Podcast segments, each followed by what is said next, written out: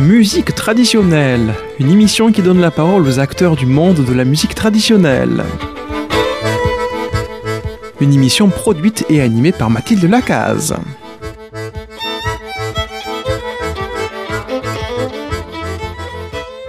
Chères auditrices et auditeurs de Radio Présence, bonjour. Euh, J'ai la joie euh, d'accueillir aujourd'hui à nouveau dans les studios de Radio Présence Figeac Xavier Vidal euh, qui revient de Cardaillac euh, donc pour euh, venir nous voir. Bonjour Xavier. Et bonjour Mathilde. Et nous avons Armand qui, qui revient de d'ici, de, parce qu'il oui, reste ici. Je suis resté ici. Voilà, bonjour, bonjour, tout le monde. Bonjour Armand. Euh, donc euh, nous avions déjà fait deux épisodes avec vous Xavier, merci beaucoup. Euh, je rappelle que vous êtes originaire donc de Toulouse, que vous habitez maintenant à Cardaillac où vous avez même pris des fonctions euh, dans la mairie. Euh, donc il est difficile de vous attraper et que vous avez été prof de musique, collecteur, musicien, euh, jardinier, jardinier peut-être? Ah oui, ça c'est important. Voilà, jardinier. vous élevez des poules aussi, ça c'est important. Ouais, ouais. Voilà. Et euh, mais j'en oublie certainement. hein. Il y a des choses que que je ne sais oui. pas, euh, que je ne sais pas, je ne sais pas tout. Il vaut mieux. Multi- Multi-instrumentiste, vous avez fait aussi beaucoup de CD, beaucoup de, de, de- aussi quelques euh, euh, livres de répertoire. Ça, je, je conseille. On mettra tout ça sur, euh, sur le site, hein, Armand. Bien sûr.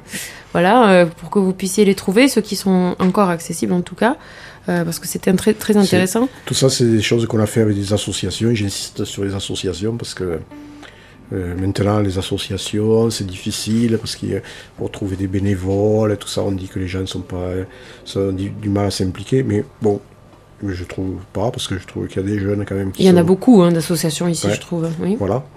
Et, euh, mais bon, je- moi, je, perso, perso, je tiens beaucoup à, l'associatif, au mouvement associatif. Un peu le socioculturel, tout ça. Euh, c'est, des, des fois, c'est, euh, les institutions sont mieux considérées que, que l'associatif, mais la base de, de la démocratie, de, de l'échange, tout ça, c'est l'associatif. Et oui, justement, on va parler euh, euh, d'un travail que vous avez fait en associatif, parce que je sais que vous dites souvent on. Euh, Donc euh, ça veut dire que vous n'êtes pas tout seul et je sais que vous insistez énormément là-dessus, à dire moi j'étais pas tout seul pour faire ce travail. Et j'a- j'aurais voulu dans cette émission qu'on parle du collectage euh, parce que c'est rare que je trouve des gens qui ont fait autant de collectage que vous. Vous en avez fait énormément dans la musique du Quercy. Et je voulais savoir comment ça se passe, comment, comment vous avez fait ça et est-ce que vous en faites encore aujourd'hui? Ouais, ça c'est intéressant. Souvent, d'ailleurs, euh, pour relier à ce qu'on disait avant, c'est porté par l'associatif, mais en fait, euh, c'est beaucoup d'énergie personnelle. Parce que euh, il faut prendre du temps, vraiment, comme si on avait du temps à perdre pour rencontrer les gens. Donc, euh, voilà, on, dit, par exemple, euh, on s'intéresse au conte ou à la musique, ou quelque chose comme ça. Et on peut connaître des gens. Nous, par exemple, c'était facile en tant que musicien parce que dans les soirées qu'on animait, on pouvait rencontrer des gens et puis ces gens-là, même si eux, ils, ils connaissaient pas des chansons, ils nous disaient, vous, vous devriez aller voir un tel, un tel, un tel, une telle. Donc voilà, on fait des connaissances comme ça. Et euh, comment dire Alors au début, ce qu'on veut, euh, c'est, euh, par exemple, quand on est musicien, on, cherche des- du répertoire, des chansons, des musiques instrumentales, tout ça. Mais en fait, euh, petit à petit, on rentre en amitié avec les gens, parce qu'on va les voir souvent, par exemple, Oui, plusieurs fois. c'est humain quand même. C'est humain. Et en fait, euh, les gens, euh, même, ils racontent, euh, c'est des récits de vie. Mhm. C'est très très riche parce que les anciens, évidemment, ils ont plus de, de connaissances de la vie que nous, plus d'expérience. Et en plus, ils avaient, ils avaient une traversé aussi des périodes difficiles. Ils avaient une vie, euh, ils ont eu une vie aussi euh, pas facile au niveau économique, du travail, de, des relations familiales, de, je sais pas moi. Enfin voilà quoi. Maintenant, euh, même si on se plaint, on a quand même dans la société actuelle, on a évolué quand même. Il faudrait pas qu'on revienne en arrière, mais enfin, je pense qu'on a, on a évolué quoi. Oui, je, plus- moi, je, je, bon, encore, je si plus sois, je plus sois. si c'est pas la, la même place, si c'est pas la place idéale encore pour, je sais pas, pour les, les minorités, pour les femmes, pour les je sais pas quoi, c'est quand même mieux qu'il y, a, il y a 50 ans. Je, je plus sois, je suis d'accord. Donc euh, voilà, ils témoignaient de quelque chose comme ça, où ils avaient, ils avaient dû évoluer dans une société qui était dure, une société du travail, de, où vraiment les, les classes sociales étaient très différenciées aussi. euh, et donc, euh, c'est intéressant. C'est intéressant. Et je, bon, la valeur du travail, parce que quand même, voilà, euh, arriver à vivre euh, directement par ce qu'on produit de ses mains, Oui, oui, oui, parce que c'est une société majoritairement rurale, ouais, c'est ça. Mais même euh, même ouvrière, hein, c'est pareil. Les ouvriers, euh, ils vivaient vraiment de ce qu'ils produisaient avec leurs mains. Oui, c'est vrai. Donc voilà, c'était la majorité, la majorité des gens. C'était une, une minorité qui qui travaillait pas. Donc euh, voilà, c'est intéressant. Et puis c'est des leçons de vie. euh, comme comme c'est des vies qui sont dures, ça donne des comment des une espèce de philosophie Mhm. de la vie quoi.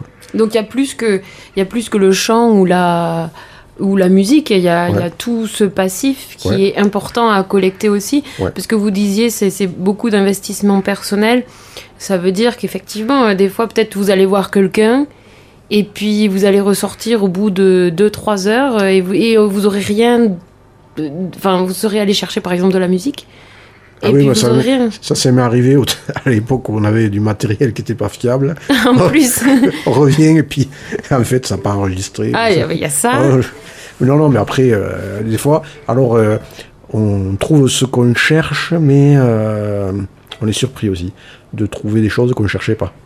Et vous avez une anecdote euh, Ben, par exemple, les gens, ils peuvent sortir euh, des choses, on ne leur demande pas, et puis ça leur vient comme ça, une chanson, euh, qui est vraiment une chanson ancienne, archaïque, ou un conte, ou, ou euh, ouais, des choses, euh, ou des récits, euh, des, cho- des- raconter des événements qui se sont passés euh, localement, ou je sais pas quoi, ou voilà, c'est très enrichissant.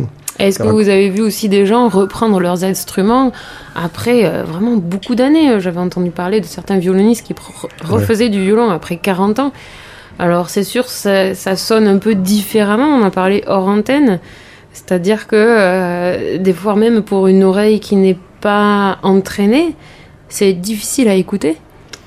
Et ouais, parce que, euh, bon, déjà, dans la musique euh, populaire, il y a, ce qui est difficile à entendre, c'est que euh, les gammes ne sont pas standardisées comme dans la musique classique académique, quoi, on va dire. Où tous les intervalles sont égaux, il y a des demi-tons, tous les demi-tons sont égaux et tout ça. Là, non, on a des, des gammes particulières. Donc, au début, euh, euh, il faut écouter ça, le, le son des instruments, le, voilà, le, le son qui n'est pas lisse aussi. Parce que euh, dans la musique classique a, ou la musique de, de variété, tout ça, De on a- radio. de radio, on est habitué à, à des, des sons assez lissés, de, de studio, de, de salles de concert, tout ça. Là, non, on a des, des sons un peu ru- rudes, des, des voix particulières et tout ça. Mais bon, moi, enfin, perso, moi, c'est ce qui m'a a- attiré dès le début. Mais, mais, mais j'aime le côté roots. Mais c'est vrai que c'est assez roots, hein, c'est une son Ouais. qui vient de la terre. Et euh, enfin, j'avoue que voilà, une des premières fois où j'ai entendu un, un CD de collectage, c'est-à-dire des, des c'était des violonneux de, de l'Artense, Ah donc oui. euh, plutôt de l'Auvergne, et qui jouaient des morceaux. euh, bah, ça, ça faisait 40 ans qu'ils n'avaient pas joué, retouché à leur violon, puis là on leur demandait de sortir des morceaux Mmh. du fin fond de leur mémoire, donc déjà ça c'est incroyable. Euh, des gens qui ont fait danser, qui avaient un passif très très musical, et j'ai pas compris. J'ai pas compris. Enfin, j'ai trouvé ça absolument moche. Euh, j'ai trouvé ça inutilisable. Et puis, j'y suis revenue quelques années après. Et je me suis dit, mais, mais, euh, mais, euh, mais c'est puissant, ce truc. Voilà. Alors, co- comment on fait? Je Parce que vous dites que vous n'étiez pas tout seul. Si vous allez chez pour les ça faut- Il faut, à la base, il faudrait avoir une, une formation pour, euh, euh, à la fois de- de- d'historien, d'ethnologue, de, de musicologue, de, voilà, il faut, bon, on peut commencer du, à enregistrer, de faire du collectage comme ça, mais, mais bon, euh, c'est dans l'idéal, c'est ce qu'on a fait nous au début. Bon, c'est, euh, je sais pas, on a fait des trucs, on a pris, pris des cours à la fac euh, en ethnologie et tout ça. Donc, vous aviez une formation, vous, avant de faire les, les collectages? Non, au début, non. Mais après, on a senti le besoin. D'ailleurs, ce qui, ce qui s'est passé, c'est qu'en fait, quand on a rencontré des universitaires, ils nous ont dit Vous, votre boulot, euh, c'est super intéressant au niveau de la recherche, vous devriez le valoriser au niveau universitaire. Et alors, donc, on a dit, ben ouais, pourquoi pas? Et ça, et ça, nous a permis de, de, de, nous former. Et ce qui est intéressant, c'est que cette science-là de, de, la, de, la, de l'étude de des, des, musiques, ça s'appelle l'ethnomusicologie. Et euh, là, on a pu rencontrer des, des, gens qui faisaient des recherches sur les musiques de, du monde. Et, et à oui. mon avis, on ne peut pas comprendre les musiques d'ici si on ne s'intéresse pas aux musiques du monde. Enfin, moi, je suis un fan des musiques du monde. Moi, si, si on m'amène un enregistrement d'un truc que je connais pas au fin fond de, de la du Vanuatu, de l'Argentine ou du Vanuatu, euh, j'y vais de suite. Mm. Parce que, euh, en fait, c'est toujours ce que j'ai cherché dans la musique aussi, c'est le truc euh, particulier, le truc primitif, nouveau, nouveau, nouveau. Oui. C'est comme, ouais. Ah, moi, ça m'intéresse ce que vous me dites on ne peut pas comprendre la musique d'ici si on ne comprend ah ouais. pas la musique du monde. Alors, ah ouais. est-ce que vous pouvez développer ça? Parce que ça, c'est eh fascinant. Ça, ah oui, ça, ça, ça, donne beaucoup de valeur. Plus on connaît les musiques du monde, plus on comprend. Ça donne beaucoup de valeur aux musiques d'ici parce qu'on voit à la fois le particularisme et aussi le côté universel de, de la, des musiques de partout. Et euh, ouais, ouais. Et puis bon, c'est un peu une manie, quoi. C'est une espèce de collection. Moi, je sais pas, j'ai peut-être 500 vidéos de, musique du monde. C'est, euh, je découvre, je découvre tous les jours. Il y a, on peut prendre n'importe quel sujet. Je me disais, à une époque, je me disais, euh, ah, tu euh, je m'intéresse aux, traditions de hautbois. Alors, les, hautbois, il y a beaucoup de trucs en Asie. En Orient, euh, Afrique du Nord, en Espagne, en Italie, tout ça. Ah, je me disais quand même en Espagne, ils jouent tous ces trucs tradition de hautbois. Et j'ai dit en Amérique latine, et euh, je connais pas. Et bien, euh, avec les moyens qu'on a aujourd'hui, on cherche euh, mm. YouTube. Ah, j'ai trouvé des traditions au Venezuela, à Cuba, au Mexique. Ah, oui. évidemment, les Hispaniques, ils ont amené leurs instruments là-bas. Et puis les gens, et ils puis ont... les, les, indigènes en ont fait quelque ah, chose. Et, pareil, pour, pareil pour le violon, quand on voit ce qu'ils ont fait, les latino-américains avec le violon, c'est la diversité de, de, jeux qu'il y a. C'est un instrument européen à l'origine. Voilà quoi. Euh, ça fait des, des, ponts entre les cultures et en même temps on voit, on voit les particularités. Oui, c'est très intéressant ce que vous dites parce que on part quand même. Vous êtes spécialisé plutôt aux musiques euh, du Quercy, donc c'est très très euh, territorial, enfin très très terroir, très ici. Et euh, en fait, vous avez fait du collectage euh, donc dans le Quercy. Et, et, vous dites, euh, on a commencé comme ça, un peu, euh, bon, on, ah, est allé, ouais. on y est allé. À Bistodenas. À Bistodenas, euh, vous comprenez Armand? Pas du tout. À Bistodenas À vue de nez. À vue de nez. voilà. Et moi, je croyais que Abistodenas, c'était français hein, au début. Je, je, croyais que tout le monde comprenait. Hein. Je suis arrivée à Paris, j'ai dit Abistodenas, on m'a regardé. Euh, ouf, voilà.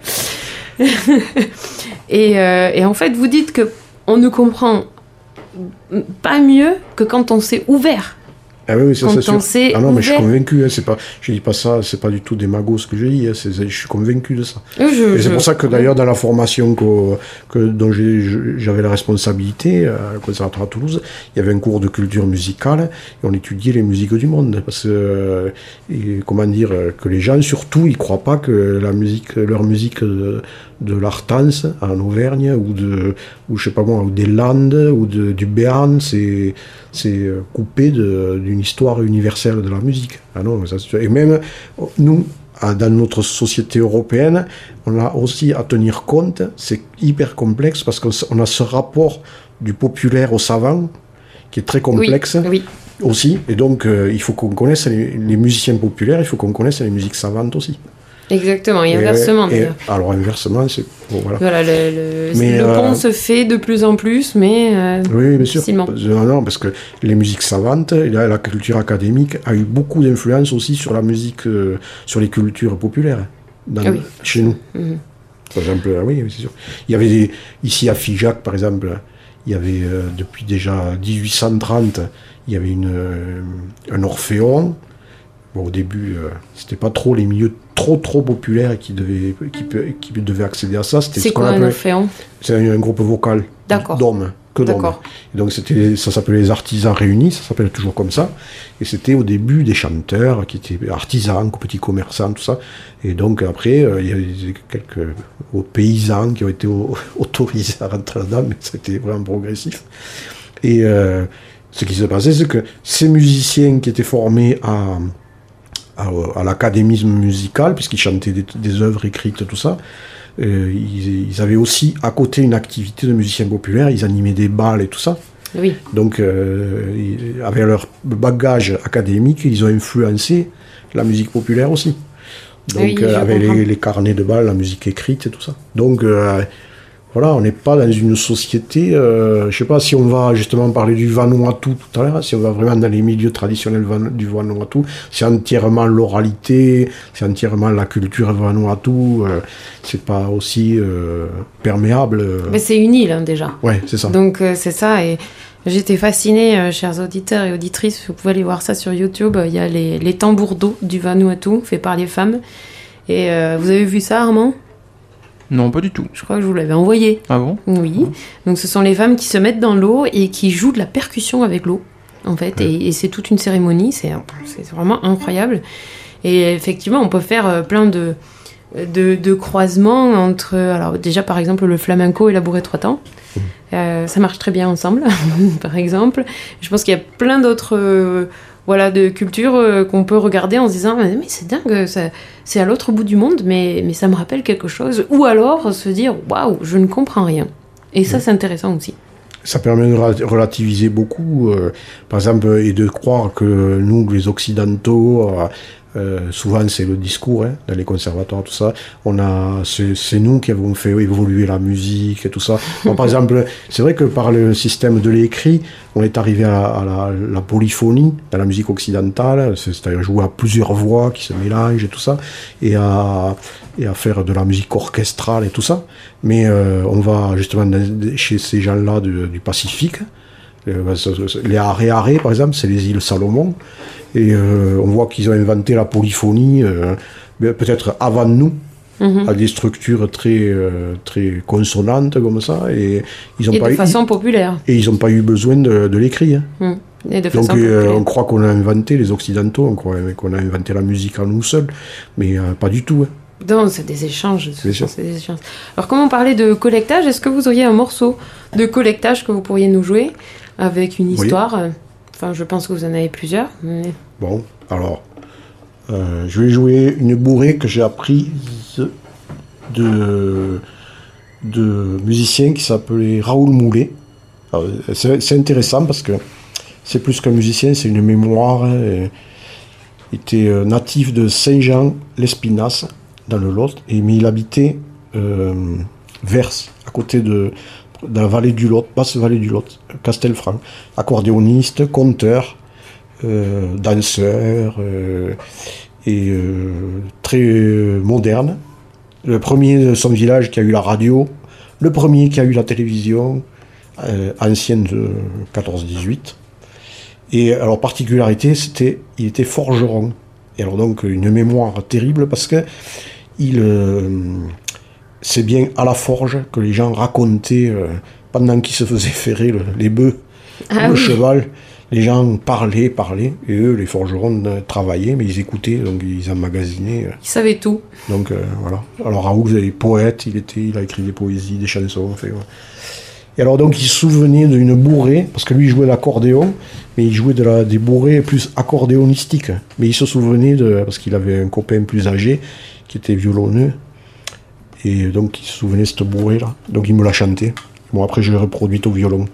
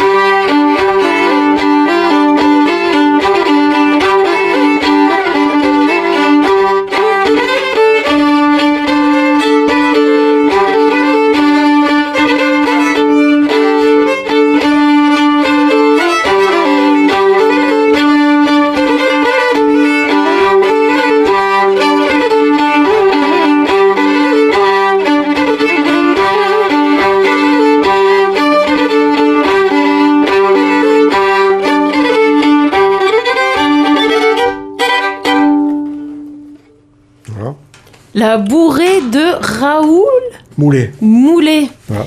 Et Euh. alors, euh, c- c'était, pas mal parce que l'enregistrement que j'ai, une fois, et alors, Raoul, là, il, il habitait euh, dans sa maison, là, à la Bastille du Verre, et euh, l'ancienne forge, enfin, pas loin de la forge. Et euh, à la saison d'hiver, il allait avec euh, sa femme, Céline, qui était chanteuse aussi, euh, magnifique euh, chanteuse. Ils allaient à passer l'hiver à la maison de, à la maison de retraite de Préissac. Ah, Et alors, euh, donc, alors, à l'époque, les maisons de retraite, ça, enfin, à cette époque-là, cette maison de retraite-là, c'était des petits pavillons. Et eux occupaient le pavillon à l'entrée. Et alors, ils, ser- ils servaient un peu comme s'ils étaient concierges, je sais pas. Ils connaissaient tout le monde. Alors, les gens arrivaient, et puis ils les accueillaient. Ah. Et alors, donc, euh, j'arrive, ah, il, me fait rentrer. Et alors, comme ils passaient l'hiver là, ils avaient, ils avaient très peu d'affaires personnelles. C'est une petite, euh, petite pièce, une chambre. Et il avait un placard. Et alors, il ouvre la porte de son placard. Il la coince euh, sous le bras, comme ça, la porte. Et il se met à, à, à taper euh, sur la porte. Et il chante en même temps. Enfin, il avait chanté plusieurs bourrées comme ça, dont celle-là. la bourrée du placard voilà, Est-ce que alors j'ai la bourrée du placard Est-ce que c'est celle-là Ouais, Est-ce que c'est de lui aussi voilà, celle-là. Je l'appelle bourré du placard à cause de ça. Ah d'accord. Ok, donc la bourrée du placard. Voilà, parce qu'il a- il l'a accompagné en, en jouant avec euh, la porte du placard, avec les doigts, en tapant sur les doigts. Voilà. Et, et il chantait. Il chantait. C'était un genre de. Comment dire euh, Ouais, il s'était créé son petit univers, quoi. Il, était très content qu'il il avait préparé ça, de me montrer ce truc. Euh, ah ouais, ouais, ouais, c'était- il a été super fier. Il était très gentil. Et à partir du moment. Bon, on va pas parler de ça forcément, mais fait, à partir du moment où ils ont fait un pavillon médicalisé, et là, ils sont allés, Céline et lui, ils sont allés dans le pavillon médicalisé, euh, ben, ils n'ont pas vécu très longtemps. Ah, Bon, Bon. ça c'est donc je, je, je dirais que mon expérience des maisons de retraite, c'est que tant qu'on laissons le plus, le plus possible d'autonomie aux gens, permettons-leur de sortir de, de leur milieu clos. On va dire ils sont trop vieux pour marcher, tout ça. Non, non, non, non. Si c'est possible, qu'ils fassent deux pas, laissons-leur faire deux pas. très bien. Et ben voilà. c'est passé à la radio en tout Voilà, cas. c'est ça. Très bien. Alors, ce- pour revenir au collectage, donc vous dites effectivement que vous en avez fait beaucoup. Je voudrais insister sur le fait que c'était effectivement, vous n'étiez pas tout seul. C'est-à-dire que vous n'êtes pas allé tout seul avec votre enregistreur, taper chez des gens au nom de personnes. Euh, Vous aviez, enfin, vous, vous travailliez du coup pour, euh, pour quelqu'un, vous étiez mandaté ou vous aviez fait une, association pour ça? Voilà, ça association. Au début, c'était Association pour les musiques de tradition populaire en Quercy. Maintenant, c'est le, le- la Grange, la Grange à Soulomès. On voit toujours, on se, on se réclame d'une association, euh, voilà quoi. Et euh, c'est vrai que la- l'association permet aussi de, de D'avoir par un exemple, de statut. Mhm. fournir, fournir du matériel, de- d'enregistrement, et voilà, c'est pour ça aussi qu'on a fait des associations, de diffuser, de mettre sur euh, sur des sites, euh, voilà, sur, sur accès internet. Alors aujourd'hui, par exemple, si on veut écouter Ouais. des collectages que vous Alors- avez fait, c'est possible? Ouais, alors le, le, le ménage, c'est un peu, on est en lien, on sous-traite, enfin en lien. On- nous, on travaille à l'indexation des, documents et c'est mis à, sur le site du CIRDOC, Centre international de euh, documentation occitane, qui est à Béziers, qui concentre les, les, voilà, les enregistrements, les documents sonores et tout ça, mais pas que sonores, puisqu'à la base, CIRDOC, c'est un centre de documentation surtout de l'écrit. hein. Des- voilà, tout ce qui concerne la culture occitane. Donc euh, on vous mettra ça, euh, on vous met ça par Le écrit. CIRDOC. Hein, euh, chères auditrices et auditeurs, si vous voulez aller voir euh, après, des collectages et enfin des documents en fait. Il y a des gens qui nous, qui nous contactent. on, voudrait, on cherche une chanson sur tel thème. Moi, ça m'arrive souvent. hein. Ma, ma grand-mère a chanté ce- ce- cette chanson. Vous n'auriez pas une version euh, Oui, oui. Alors on cherche. Des fois on trouve, des fois on ne trouve pas. Et euh, voilà. Donc il y a tout un travail. Ce qui est bien, c'est que tout ce travail que vous avez fait depuis, depuis plusieurs dizaines d'années, 30, 40 ans, maintenant c'est quand même euh, en ligne. C'est ça qui a de bien avec euh, Internet, c'est que c'est en ligne, enfin c'est numérisé et du coup c'est gardé. Et, et c'est trouvable, c'est ça qui est, qui est Ouais. intéressant. C'est plus facile que quand c'était sur des cassettes ou des bandes magnétiques. Et après, on a fait des éditions, c'est-à-dire qu'on appelle ça euh, un atlas sonore. Alors il y a le, c'est un disque avec un livret des fois. Alors, on a fait euh, d'Argenta à Souillac, c'est le long de la Dordogne. Ah super. Après on avait fait euh, del Cauce, c'est sur les, les, les, récits, sur le, les chansons, tout ça sur le Cos. Et on a fait aussi euh, Pays Bourrian. Voilà. Voilà. euh, D'accord. Et ben, et ben voilà, on, va, train on va de- mettre tout ça. On est en train de travailler sur euh, comment on pourrait mettre sur Internet quelque chose qui concernerait plus le Figeacois. Oui, ah bah oui. Par bien sûr, Voilà. bien sûr. Et les Pyrénées pour Armand Ah, les Pyrénées. euh, quelle partie des Pyrénées, Armand? Les Hautes-Pyrénées. Eh. Hautes-Pyrénées. Ah, Tarbes. Voilà, la Lourdes. Bigorre. La Bigorre. Oh, la Bigorre. Alors là, c'est. Le pays Toy. Ah, le pays Toy, oui. Alors ça, c'est ce pays de polyphonie, de chanteurs euh, superbes. C'est vrai. Donc euh, voilà, ce sera pour, pour Armand quand même. Ouais. Je ne l'ai pas dit à Mathilde, mais j'ai fait du chant étant un peu plus jeune. Et- Ah, j'étais pas au oui. courant. Ouais. La prochaine émission, ce sera sur vous, Armand. On mettra Oula. tant aux manettes. Alors, il reste très peu de temps, euh, Xavier. Est-ce que vous auriez un dernier morceau à nous jouer? Tant Oui. qu'on vous a là? Oui.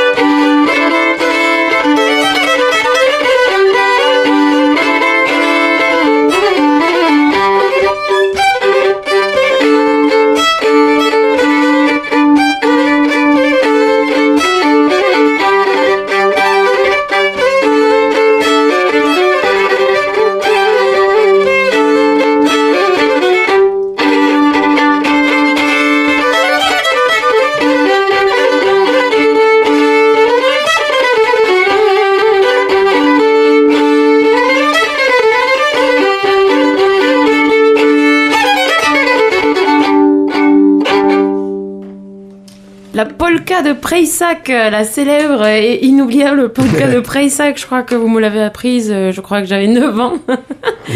En tout cas, merci. C'était très agréable de jouer avec vous, de parler avec vous.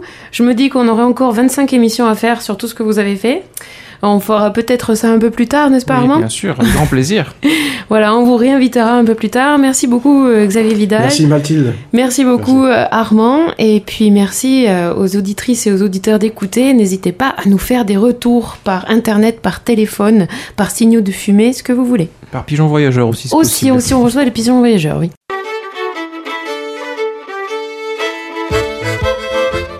C'était Musique traditionnelle, une émission qui a donné la parole aux acteurs du monde de la musique traditionnelle. Une émission qui a été produite et animée par Mathilde Lacaze.